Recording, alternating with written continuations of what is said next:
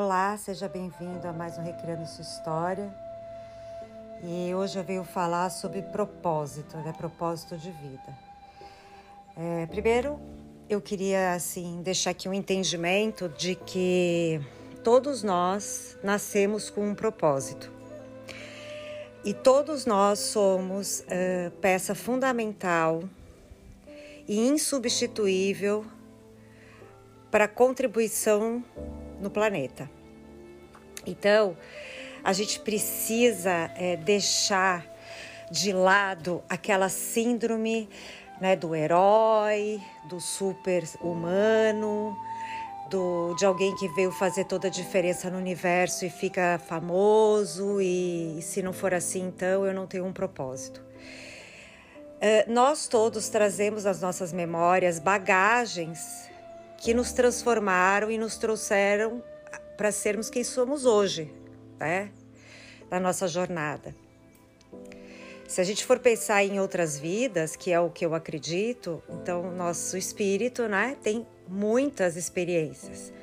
Mas se formos pensar nessa própria vida, nessa de agora, só o fato de termos conseguido nascer e, e crescer e vivenciar dia a dia, todas as questões que a gente vivencia, que não são poucas, porque se você pensar, o dia tem 24 horas e você está acordado no mínimo, sei lá, 12 horas dessas 24 horas, e dessas 24 horas, 12 acordado, você está teoricamente fazendo algo, experienciando algo, vivenciando situações você está adquirindo experiência e essas experiências são é, vivenciadas individualmente, são é, reconhecidas e, e assimiladas de forma individual, porque cada um assimila de uma forma diferente, e dessa forma você tem sempre algo a agregar sobre alguma coisa ou alguma situação.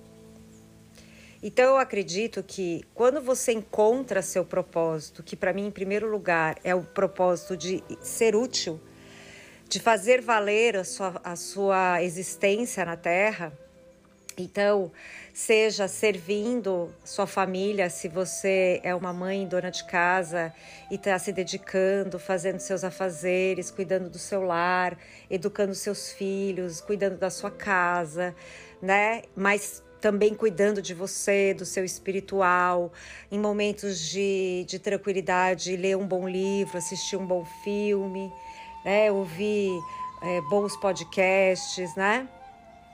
É, isso é um propósito de vida maravilhoso, porque você está ajudando a construir pessoas, caráteres, seres com valores propósito de você trabalhar numa empresa onde você tem a capacidade de comunicação e você consegue fazer com que as pessoas entendam o que você quer dizer, isso é super difícil.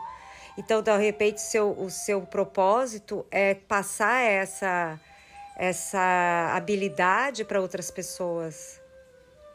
Então, às vezes, a gente fica procurando um propósito de vida tão profundo e tão abstrato em vez de se conectar com o que nós somos, né? E o que nós, dentro da nossa vida, da nossa vivência atual, podemos oferecer, né? Então, quando a gente para e pensa nessa síndrome, né, do, do ser super, super é, é, humano e que se não fizer um livro que vira best-seller, né, se não for salvar é, as baleias e ganhar uma medalha no final, ou que descobriu a cura de alguma doença rara, você não tem propósito? Não, gente. Às vezes você é uma pessoa extremamente organizada, né? E que tem a facilidade de deixar tudo rapidamente organizado, que a maioria das pessoas não tem.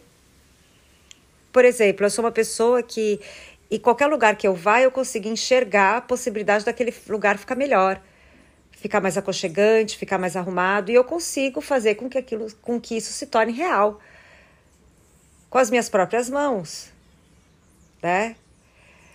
Então, assim, eu, eu não consigo ver uma coisa no chão e não, e, e não, não juntar, eu não consigo ver um lixo e não tirar, eu não consigo ver um copo sujo e não lavar, entendeu? Eu não consigo ver um lugar que não tenha um ambiente agradável que possa ter um cheiro bom, passar uma vassoura no chão. Eu estou contribuindo Lógico que eu não vou fazer isso sendo invasiva na casa dos outros, mas se me, se me permitem que eu faça isso num local de trabalho ou até mesmo na casa de um familiar ou de, uma, de um amigo que eu já tenho uma intimidade tamanha e que a pessoa não se ofenda até goste, por que eu não vou fazer? Não estou falando que eu vou ser escrava da pessoa, mas de repente eu consigo mostrar para aquelas pessoas que o ambiente que elas vivem pode se transformar mais agradável. É, consequentemente, fica uma atmosfera mais favorável para abundância, para prosperidade, para bem-estar. Então, às vezes, nós seres humanos temos uma uh, grande assim uh, infantilidade de achar que tudo que a gente faz tem que ser muito grandioso, senão que, o que, o que a gente faz não tem valor. E bem pelo contrário. Ninguém faz 10 mil passos sem dar o primeiro, né? Então, é, minha contribuição hoje aqui, rapidinho, é porque eu estava inclusive vendo um, uma série muito interessante na Netflix que fala sobre longevidade. Ele fala lá os passos para chegar aos 100 anos, né? O que, que as pessoas fazem e coisas simples como cultivar uma horta, andar todo dia, 10 minutinhos, costurar, cuidar da família, cozinhar ordenhar uma vaca, sabe? Se estressar com coisas que não tem como, não tem como resolver, não, não faz sentido. Então, eu vou me estressar com a, com, com a guerra que está acontecendo em outro país e que eu não tenho como resolucionar, ou vou sofrer por antecipação por uma coisa que eu vi na TV ou na rádio, que pode ser que nunca nem aconteça, ou eu vou tentar me estressar, entre aspas, para achar uma solução de algo que, que está ali a meu alcance eu posso resolver, como uma torneira quebrada que eu posso consertar ou pedir para alguém fazer isso para mim, né? Ou, sei lá, furou um pneu e eu vou resolver. É isso. E outra coisa também que eu indico é um livro que chama Ikigai, que, que é, uma, é uma forma de vida que eles têm é, no Japão, é um conceito de, de propósito de vida.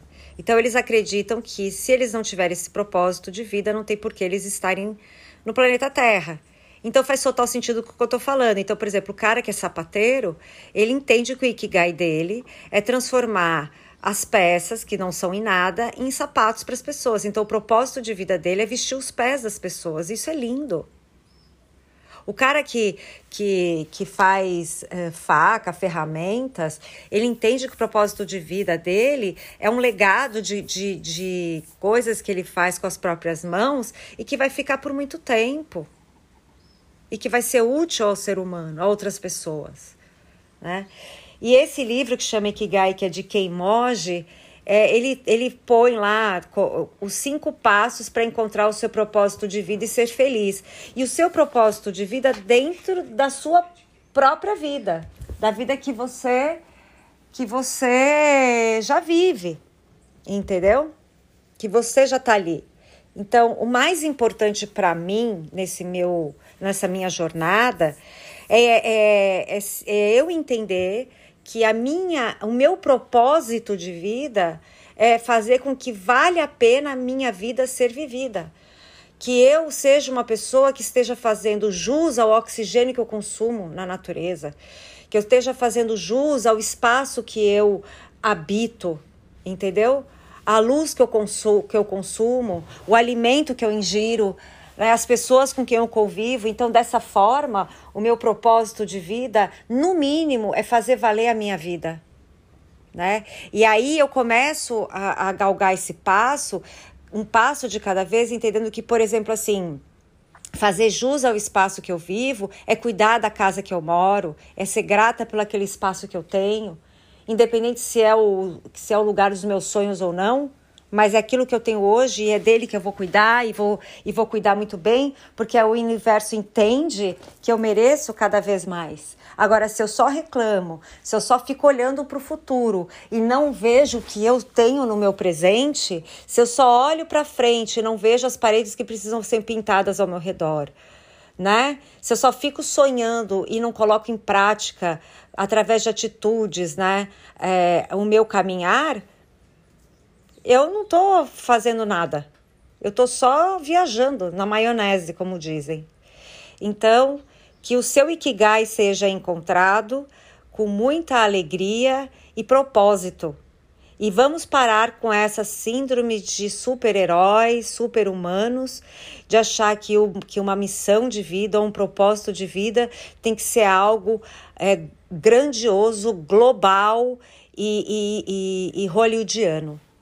Namaste.